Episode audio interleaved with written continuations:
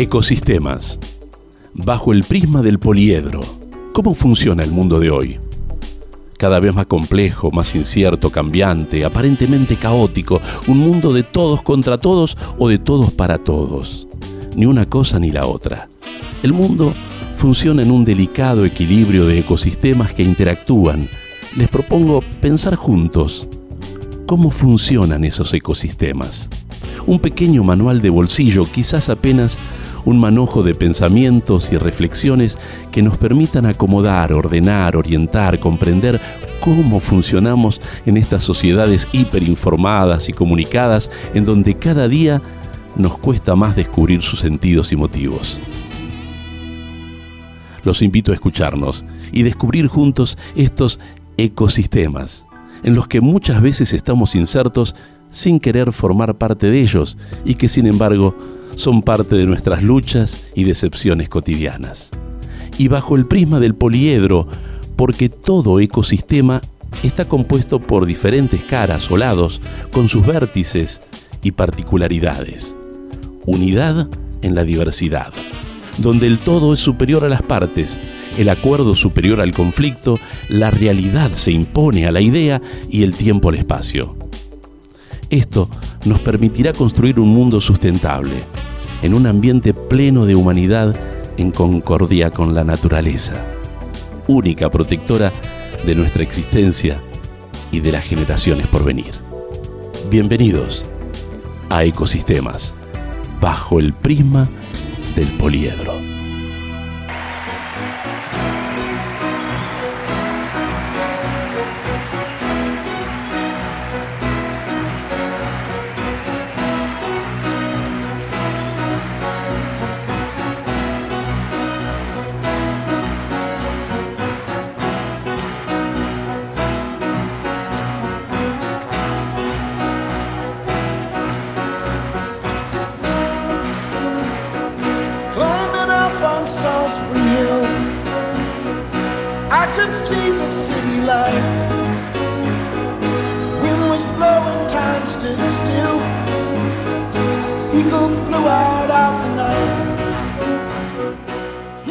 Ecosistema hoy con el ecosistemas de los medios de comunicación en la República Argentina.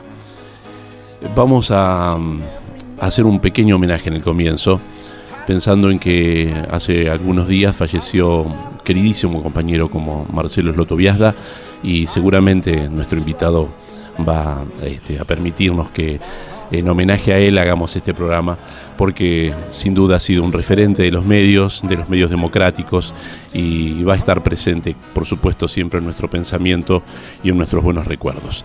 Hoy nos acompaña para hablar de los medios de comunicación en la Argentina nada más ni nada menos que Luis Lázaro, eh, con una vasta trayectoria. Es periodista, investigador en comunicación, especialista en educación, lenguaje y medios. Tiene un posgrado de la Universidad Nacional de San Martín y ha tenido una trayectoria extraordinaria ex coordinador general a cargo de la Autoridad Federal de Servicios de Comunicación Audiovisual, la AFCA, el famoso AFCA. Se ha desempeñado también como coordinador de contenidos del Sistema Nacional de Medios Públicos, gerente de Relaciones Institucionales de Canal 7, coordinador de emisoras comerciales del Estado, asesor de políticas de comunicación de la Secretaría de Medio de Comunicación, gerente general de la agencia de noticias TELAM. Y muy interesante porque ha visitado en misión oficial entes reguladores en todo el mundo del sector audiovisual, en Francia, en Gran Bretaña, en España, bueno, en los Estados Unidos, la famosa eh, Comisión Federal de Comunicaciones, y también en la RAI en, Italia. Fue director de fiscalización también antes de emisiones en el Comité Federal, en el CONFER. Allí creo que empezó con sus primeros pasos y es un gusto contar con tu presencia, Luis. Bienvenido a Ecosistemas. Gracias a ustedes, Luis. Este, sí, efectivamente corresponde empezar con un homenaje a Marcelo, que fue un gran periodista, un gran, un gran colega de la profesión este, y que, que supo llevar con mucha dignidad y con mucha valentía ¿no? su enfermedad. Así que bueno, bien dedicado está el programa. Vos sabés que siempre para empezar a desenebrar el, el ovillo busco algún tipo de frase o de punta de lanza y encontré leyendo algunas cosas en estos días una frase que me parece que viene al tema que hoy tratamos. Dice, podemos tener una sociedad democrática o podemos tener la concentración de la riqueza en manos de unos pocos. No podemos tener ambas. Lo dijo Luis Brandeis, que fue un integrante de la Corte Suprema de Justicia de los Estados Unidos, un hombre eh, nacido en Kentucky, eh, que eh, fue considerado como el abogado del pueblo, una de las causas en las cuales promovía su lucha contra las corporaciones, realmente un avanzado hombre que viene del judaísmo, ¿no? principios del siglo XX. Pero, ¿qué te despierta esta frase, Luis? Me hace acordar inmediatamente a Owen Fish, un constitucionalista norteamericano, eh, digamos, muy respetado en los Estados Unidos y además muy este, especialista del tema de los medios de comunicación, ¿no? que dijo que eh, eh, a veces es necesario que el Estado intervenga para silenciar algunas voces a fin de que todos se puedan escuchar. Eh, y lo dijo justamente en nombre de la libertad de expresión y en nombre de casos que fueron famosos en los Estados Unidos, como el caso Prometheus, ¿no? donde la sociedad civil puso en debate justamente las reglas que limitan la concentración de los medios. Y la Corte de Columbia dijo que el control constitucional sobre la propiedad de los medios de comunicación es una vía razonable para asegurar el pluralismo y la diversidad de voces. ¿Por qué será que estos insignes constitucionalistas, pensadores americanos, no han tenido tampoco su manifestación o su reigambre dentro de lo que es nuestro contexto, ¿no? y tenemos que salir a buscarlos allí que aparecen como tapados, como escondidos. Sí, bueno, en parte tiene que ver con las tradiciones, digamos, políticas y, y de colonización de aspectos del sistema republicano, en este caso de la justicia, por intereses económicos, etcétera. Sin embargo, hay que, me parece, hacer justicia y recordar que en octubre del 2013 la Corte Suprema de Justicia de la Argentina declaró la plena constitucionalidad de todos los artículos de la Ley de Servicios de Comunicación Audiovisual, que entre otras cosas lo que hacen es limitar la concentración mediática con ese mismo fin, es decir, este, permitir que todos se puedan escuchar. Y no hay otra manera que generando una relación de equilibrio entre los distintos actores. Por este tiempo se están cumpliendo 10 años de aquel octubre del 2009, donde todos o muchos de nosotros en la plaza esperábamos la votación del Congreso para que se aprobara la que luego sería la 26522, la Ley de Servicios de Comunicación Audiovisual. Ha pasado mucha agua debajo del puente, por supuesto, y han venido decretos que han mutilado partes esenciales de, esta ley en estos últimos cuatro años en la gestión de Mauricio Macri. Si te pido que me hagas porque sos docente y docente de escuela, entonces me vas a ayudar un poco en esto. Un mapa conceptual de cómo está hoy eh, los medios de comunicación en la Argentina para poder entender este ecosistema. Sí, si vos querés para usar algunas metáforas que, se vinculan con, eh, con la definición de la emisora y del programa, te diría que los decretos del macrismo han roto varios equilibrios. ¿no? Uno de los equilibrios que ha roto es el equilibrio republicano entre los distintos actores que habían sido convocados por esa ley para conducir la autoridad de aplicación, tanto en el caso de los medios audiovisuales como de los servicios TIC. ¿no? ¿A qué me refiero? Me refiero a que la ley había previsto la participación de las provincias con un sentido federal, la participación de la sociedad civil y una fuerte presencia del Parlamento a partir de la comisión bicameral en los organismos de decisión de conducción de este, los alcances de esa ley. Así que ahí hay un primer equilibrio republicano roto por estos decretos de necesidad y urgencia del macrismo que lo que hicieron fue someter a la voluntad del gobierno de turno, digamos, la autoridad que tiene que entender en la temática. El otro equilibrio es el equilibrio de la multiplicidad de voces, ¿sí? Eh, que se, digamos, inclina a favor de la concentración del mercado y una concentración que podemos después comentar un poco más en términos de la horizontalidad y la verticalidad de esa concentración, este, que efectivamente lo que está haciendo es condicionando las posibilidades de que haya voces diversas que puedan escucharse, opiniones distintas, una enorme pérdida de cantidad de puestos de trabajo en el sector del periodismo y los medios de comunicación y por supuesto un mayor desequilibrio entre la capital federal y el, resto, del país. Sí, exactamente. Es, seguramente ninguna ley nace de un repollo, digamos, tiene todo un proceso previo y la ley de servicios de comunicación audiovisual tuvo su concreción luego de 25 años en donde todavía se insistía con una, un decreto ley de, de la última dictadura. Cuando volvamos vamos a pensar un poquito cómo se llegó a ese logro en donde se manifestaban puntos que pese a las mutaciones y a los cambios y a los cortes que ha tenido esta última gestión, siguen estando vivas en la ley 26522. Así es.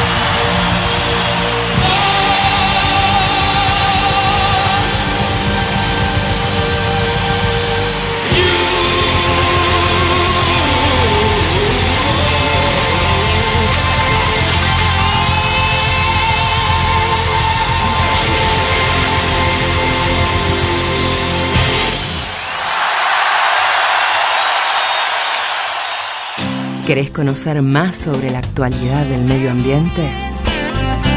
Informate con Ambiente Radio.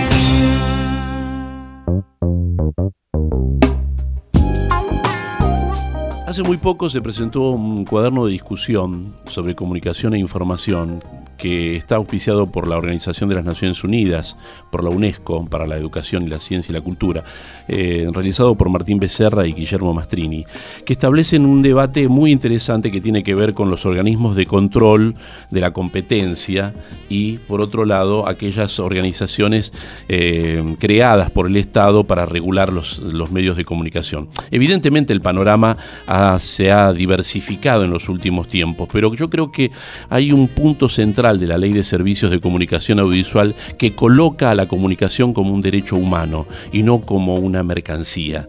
Y yo creo que esta mirada inteligente no se dio porque sí, sino que implicó una lucha de muchos años de antes, ¿no? Absolutamente, vos hacías referencia a una ley originada por la dictadura militar. Si hay, digamos, eh, un régimen que ha violado los derechos humanos en Argentina fue la dictadura, incluyendo también el derecho a la libertad de expresión.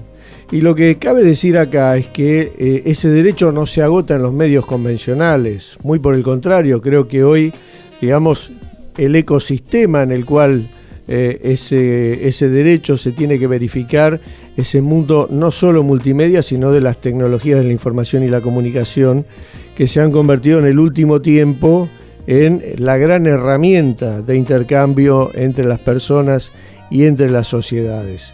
Entonces, el problema de cómo el de los derechos humanos se verifican en este nuevo contexto tiene que ver con una serie de eh, cuestiones que en algunos casos son nuevas y en otras no tanto.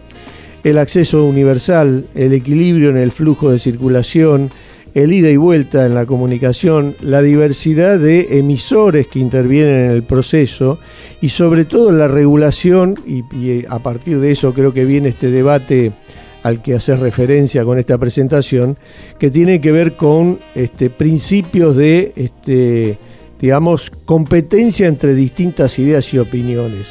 Si uno lo reduce solamente al ámbito mercantil, también tiene un cierto control de la competencia en las posiciones monopólicas, porque distorsionan el mercado y de hecho nos pasa a nosotros con los servicios de pago que son hegemónicos, por lo tanto en nuestro país ejercer un derecho humano implica tener que pagar por él, lo cual viola efectivamente los derechos humanos. No tenemos tarifa social, o por lo menos no, tenemos, hay una discusión sobre si esto es precio o es tarifa, ¿no? Exactamente. Porque siendo un, servicio público o por lo menos de interés público debería tener una tarifa, es decir, un valor programado y estudiado por parte del Estado que está previsto en la Ley de Servicios de Comunicación Audiovisual, justamente por esto que vos decís, ¿no? Es decir, en la medida en que esto es un derecho humano, no cabe pensar que solamente se limita a las zonas urbanas vinculadas a los centros de riqueza, sino que se debe hacer extensivo a todos los ciudadanos del país en cualquier situación socioeconómica, demográfica o geográfica en la que se encuentre. Ahora, de hecho,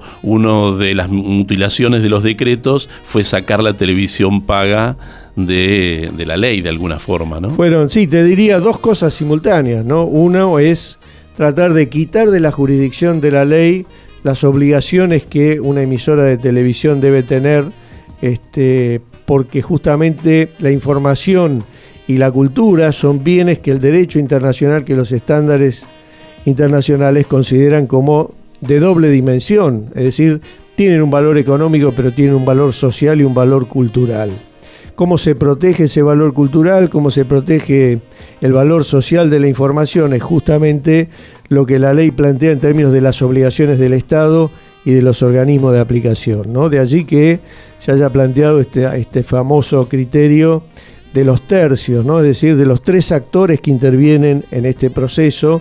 ¿Para qué? Para no tener solamente la opinión interesada de los actores económicos, que a su vez son parte de sistemas corporativos superiores, donde hay elementos vinculados a la cuestión financiera, otro tipo... Que le generan una gran penetración también, por otro lado, ¿no? es como que tienen un trampolín para poder manifestarse con mucha más tranquilidad y espacio que el resto. Pero que expresan efectivamente ese interés. Fíjate solamente que los dos ciclos neoliberales en la Argentina más recientes, el de los años 90 y el actual de 2015, comienzan por el mismo lugar modificando las normas que regulan la concentración de medios, favoreciendo la concentración de operadores mediáticos, e incluso su concentración cruzada hacia otras plataformas, como es el caso de las telecomunicaciones y la telefonía celular, que son aplaudidores seriales de estas reformas neoliberales que favorecen a un actor concreto que es el capital financiero. Entonces, si nosotros no tenemos en paralelo con esto actores públicos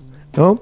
Y actores del campo social con otras agendas, como puede ser, por ejemplo, este sindicato, la Federación de Trabajadores, asociaciones civiles, esta, esta misma radio, ¿no? esta misma radio, por ejemplo, eh, efectivamente este, no tenemos, digamos, opiniones e ideas que circulen, ¿no es cierto?, en ese mercado, que compitan en ese mercado de la información, o como lo decía Bourdieu, el mercado lingüístico, ¿no? donde ciertas expresiones y voces cotizan con más capacidad y con más fuerza que otras, para equilibrar el debate social, que es lo que fortalece la democracia.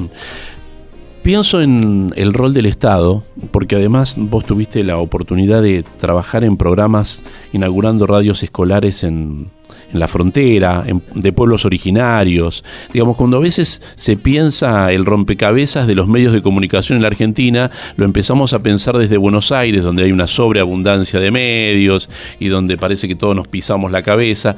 Y quizás esa diversidad o esa capacidad que hay en, en el centro este, de la City no tiene nada que ver con la realidad de las fronteras, del, interior profundo, de aquellos lugares donde los medios cumplen una tarea mucho más que la del entretenimiento, que es la propia concepción de la vida del otro en función de poder comunicarse. Eh, a mí me gustaría que después de, este, de esta pausa empecemos a charlar un poco sobre las organizaciones que conformaron la coalición para la comunicación democrática, ese, ese grito de, del interior profundo que implica también otras formas de comunicarse y que pese a la dura realidad por la que estamos atravesando hoy, siguen teniendo su, su peso y su potencia. Bien.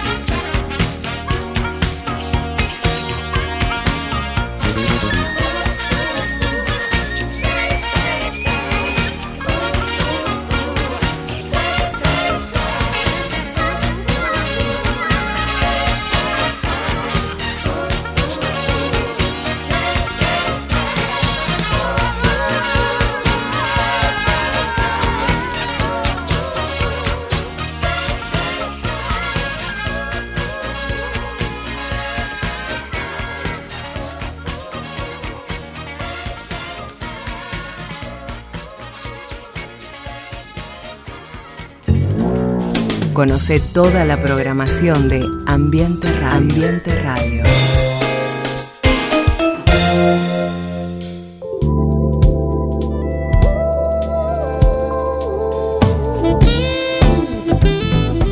Entre su vasta trayectoria, Luis Lázaro, que nos, nos, está dando una mano hoy para entender el ecosistema de los medios de comunicación en la Argentina, eh, trabajó en el Confer, en aquel Confer, eh, donde coordinó un programa de radios de escuelas rurales y de frontera. Quizás parece como algo mínimo o no tan importante, pero si uno piensa en el sentido y el concepto de lo que significa la comunicación, yo creo que ahí está lo esencial de la vida.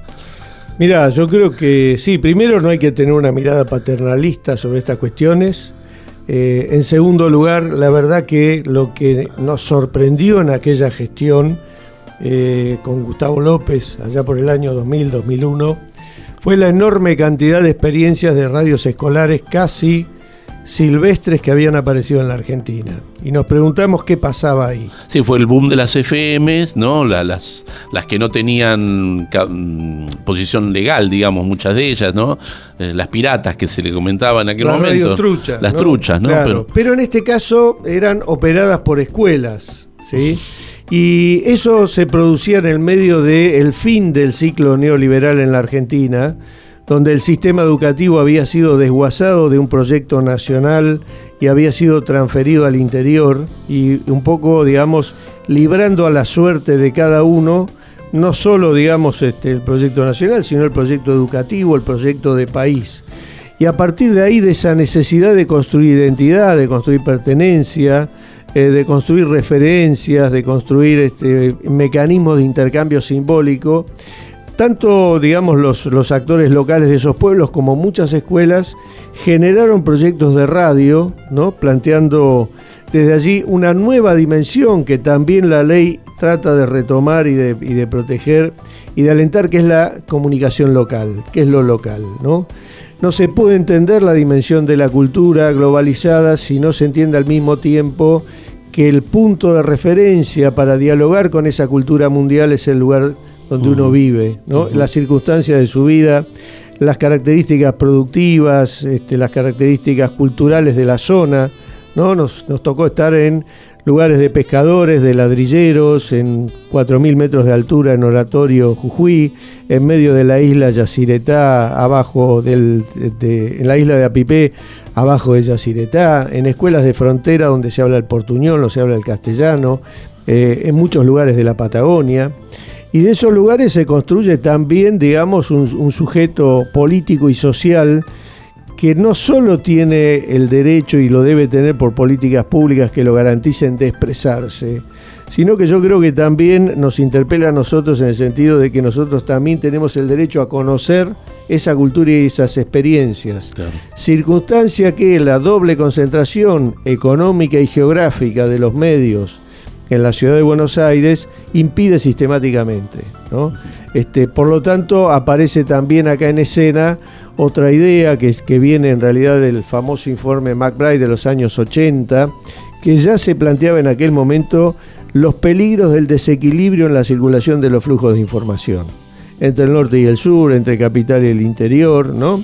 Es decir, entre las zonas más ricas y las zonas más débiles. Y, ahí sí que el ecosistema debería recuperar e, e, esas visiones particulares para poder darle mayor entidad y, entender nosotros cuál es esa realidad de ellos, ¿no? Porque si no parece que estuviéramos hablando de otro país. ahí está lo que vos decías respecto del rol del Estado.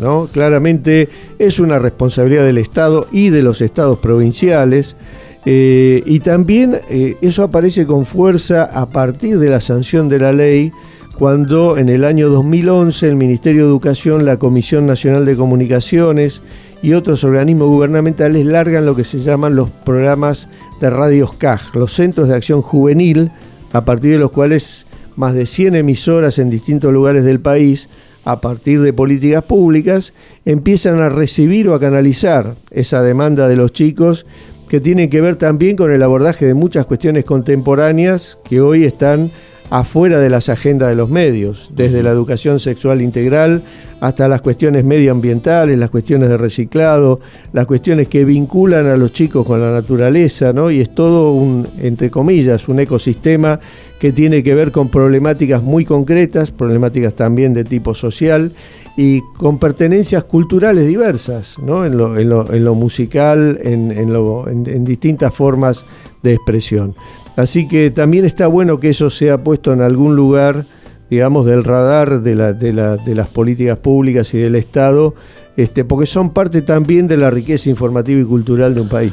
Hay algunos profesionales de la política que hoy están tratando de imaginar qué es lo que viene y ponen el acento justamente en que si no hay una recuperación de lo local, va a ser muy difícil que podamos zafar de esta crisis este, en la que nos estamos este, inmersos. Atento que el proceso productivo y de desarrollo que podemos generar en la Argentina, porque tenemos los recursos para poderlo hacer, si no se hacen desde lo local, desde, desde cada uno de los puntos eh, donde, se generan los recursos y las fuentes, va a ser muy difícil llegar al, al, esquema nacional, digamos. Que esto no se resuelve con una decisión de un gobierno central, sino con un proceso más de abajo para arriba. Bueno, esto es un gran debate, es la famosa batalla cultural, ¿no? Este, tiene un trasfondo ideológico muy profundo, eh, que en el caso de los liberales o de los neoliberales de alguna manera se expresa en esta este, apelación ¿no? de este, entrar al mundo, ¿sí? pero sin identidad, sin pertenencia, sin cultura, sin subjetividad, cuando en realidad la única manera de establecer condiciones de comunicación reales es construyendo subjetividad, sabiendo quiénes somos, qué producimos, cuáles son nuestros intereses. A partir de ahí es posible un diálogo. Este es el gran debate que tiene me parece, la comunicación y que tiene la Argentina por delante. Lo que sucede es que parece que vivimos en una gran aspiradora, ¿no?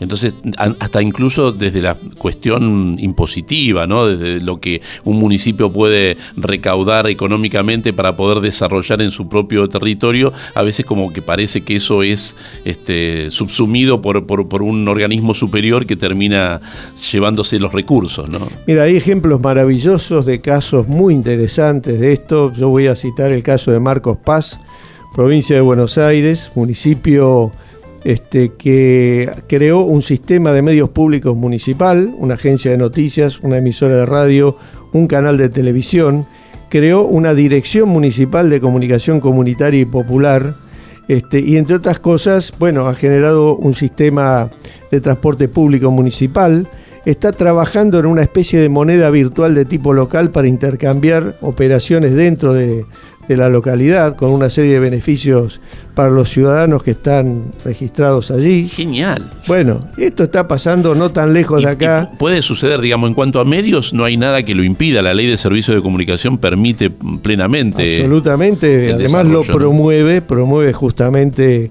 la presencia del sector público en todos los niveles, nación, provincia, municipios. Ahí están también las universidades públicas nacionales y por supuesto los actores sociales, por eso la creación de una dirección de medios comunitarios. ¿Qué, me parece que sobresale de esa experiencia? Bueno, sobresale justamente, este, digamos, el aporte que, supone poder tener este, un sistema integrado de comunicación y de generación de una identidad propia. Te digo más, tienen hasta especie, una especie de cancillería municipal para colocar los productos de Marcos Paz en el mundo. Mejor ejemplo que eso no hay. Yo creo que es eso lo que la Argentina tiene que hacer. Me haces acordar a un libro que estoy leyendo de Mariana Mazzucato, una italiana que ha escrito un libro que se llama El Estado Emprendedor, digamos. Volvemos a discutir después de esta noche del neoliberalismo eh, el rol del Estado para poder este, hacernos propio de la posibilidad de recuperarnos, ¿no? Bueno, y para visibilizar a aquellos actores sociales, productivos, económicos, que son los que pueden tener el protagonismo necesario para encarar estos procesos, digamos, de transformación, de inclusión, de fortalecimiento democrático. Y cuando nada estaba realmente definido, llegó la convergencia digital y parece como que nos encontramos en, en otro universo. De eso vamos a hablar en el último bloque. If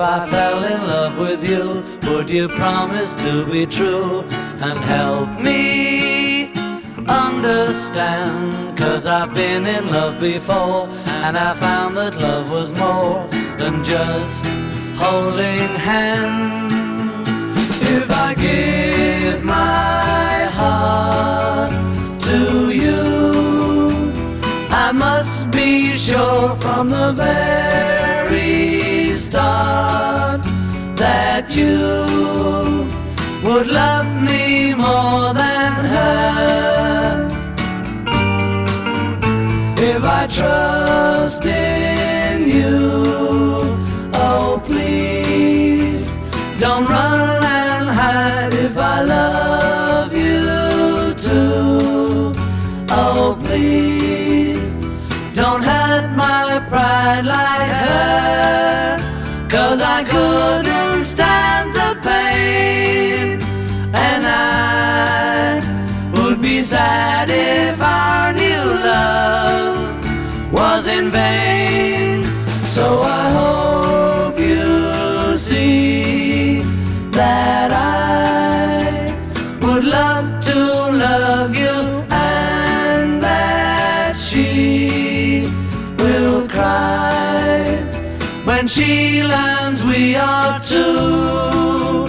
Cause I couldn't stand the pain, and I sad if our new love was in vain. So I hope you see that I would love to love you and that she will cry when she learns we are two. If I fell in love with you.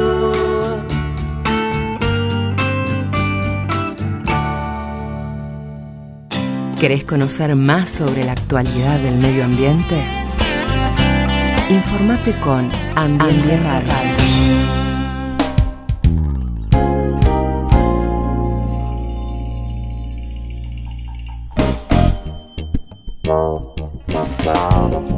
Estamos en ecosistemas hoy tratando de pensar un poquito con Luis Lázaro cuál es el ecosistema de los medios de comunicación en la República Argentina. Por supuesto que queda mucho para, para conversar, pero quería focalizar ahora en la idea de la convergencia digital y en esta cuestión de que uno escucha radio, pero no sé si lo recibe por internet, por aire, por la tele, digamos, donde todo se ha confundido aparentemente, donde todo es un único sistema convergente, pero que a la vez esto tiene ganadores y perdedores, porque por supuesto que este, los proveedores de los servicios eh, son quienes eh, promueven quién y cómo y cuándo podés vos ver, escuchar o recibir determinada información.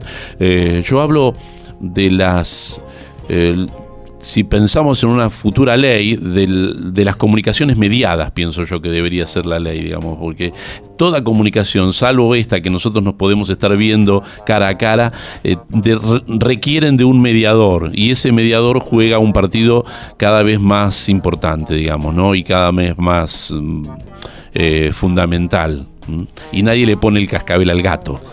Sí, claro. Eh, prim- primer mito me parece que hay que derribar es que hay una sola convergencia. Es decir, la convergencia es un proceso múltiple donde intervienen un conjunto de factores tecnológicos, jurídicos, económicos, políticos, culturales, sociales, etcétera.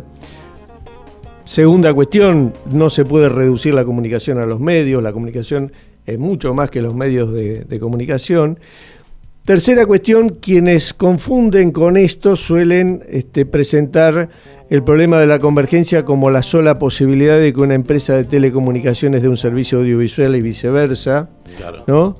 Este, o como solamente el Y hecho... como diciendo que ya está, es, es un monopolio Claro. natural esto. Yo puedo Claro. dar todo y no hay ningún problema. Bueno, no, eso es un reduccionismo digamos, este, de la comunicación como proceso social y como proceso cultural al campo de la ingeniería informática que dice que son todos paquetes de datos. Efectivamente, nuestra voz y nuestro pensamiento puede convertirse en un paquete de bytes que circulan por una infraestructura, pero en el caso de la comunicación y la cultura se trata de este, bienes que tienen además otro valor, que no es solamente el valor tecnológico de su peso en el ancho de banda, sino que es las ideas que se transmiten. Ahora volvemos a discutir si las ideas tienen precio, digamos, volvemos a plantearnos si el tiempo es un valor económico o si el tiempo es un valor humano. Justamente, entonces, en un caso nos vamos a parar en la Organización Mundial de Comercio, ¿no? Con sus tratados de libre mercado corriendo atrás de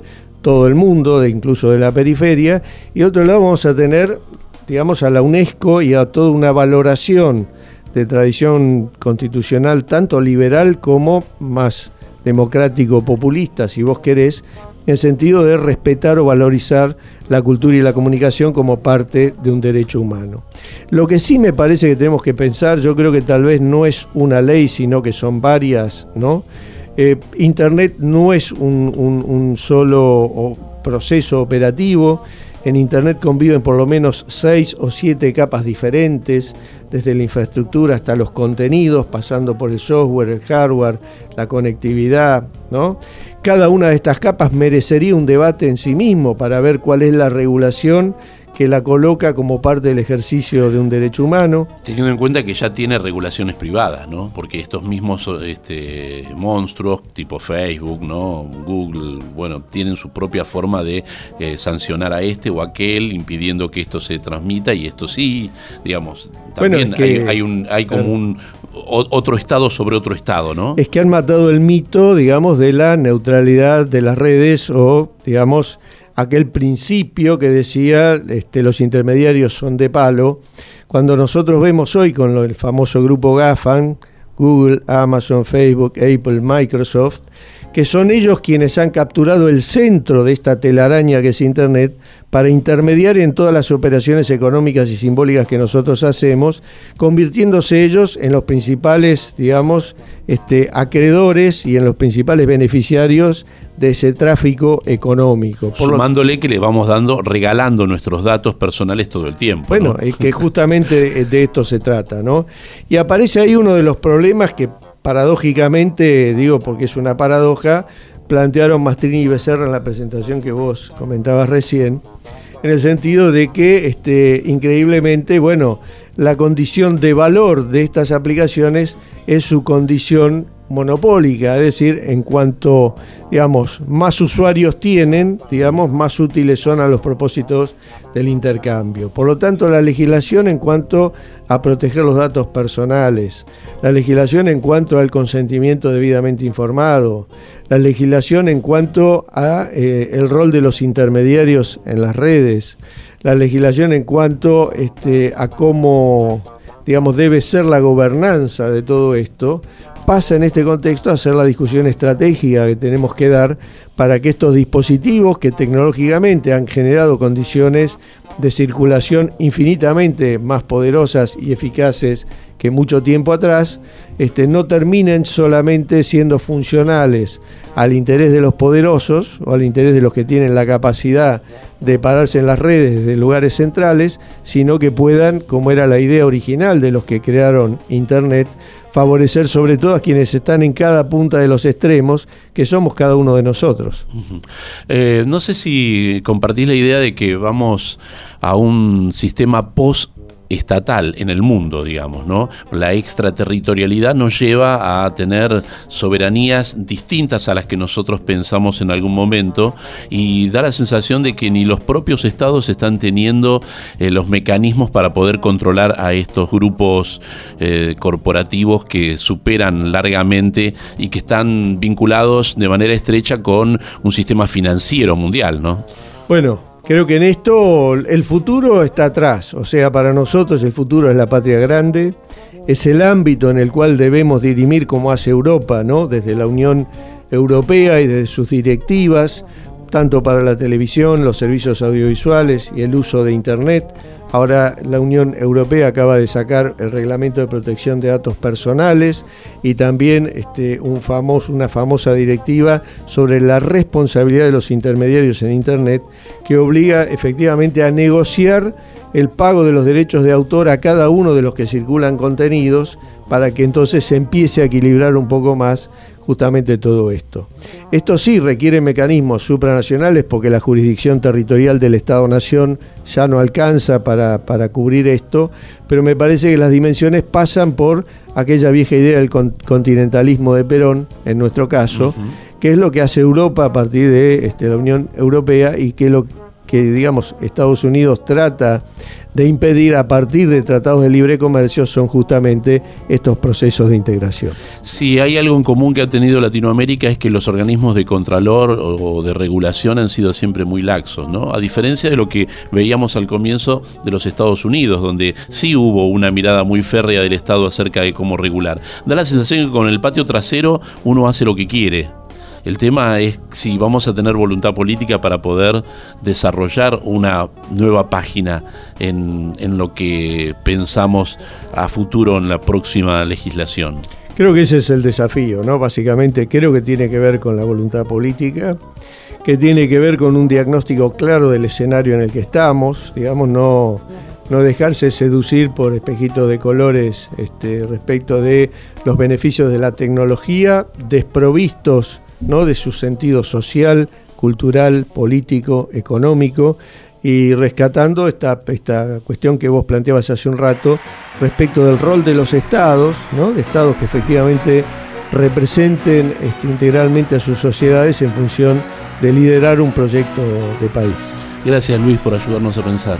A ustedes. Luis Lázaro con nosotros en Ecosistemas. Ezequiel Amarilla en la operación técnica, la producción de Melina Reboa. Mi nombre es Luis del Giovanino. Si les gustó, en otro ecosistema nos volvemos a encontrar. Hasta entonces.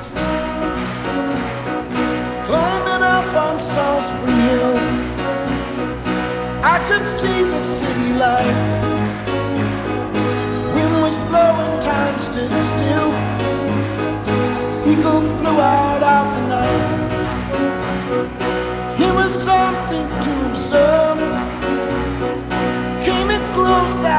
heard a voice Standing, stretching every nerve. Had to listen, had no choice. I did not believe the information.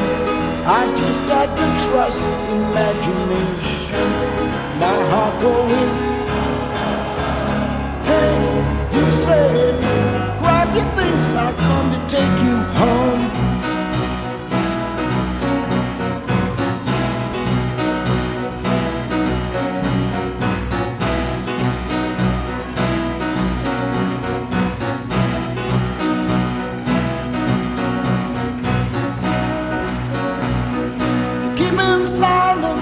resigned. My friends would think I was a nut,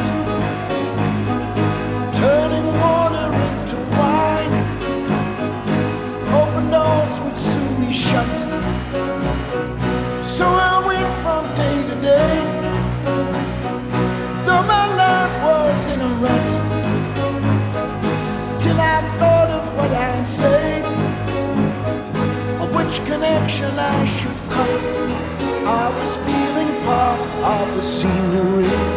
I walked right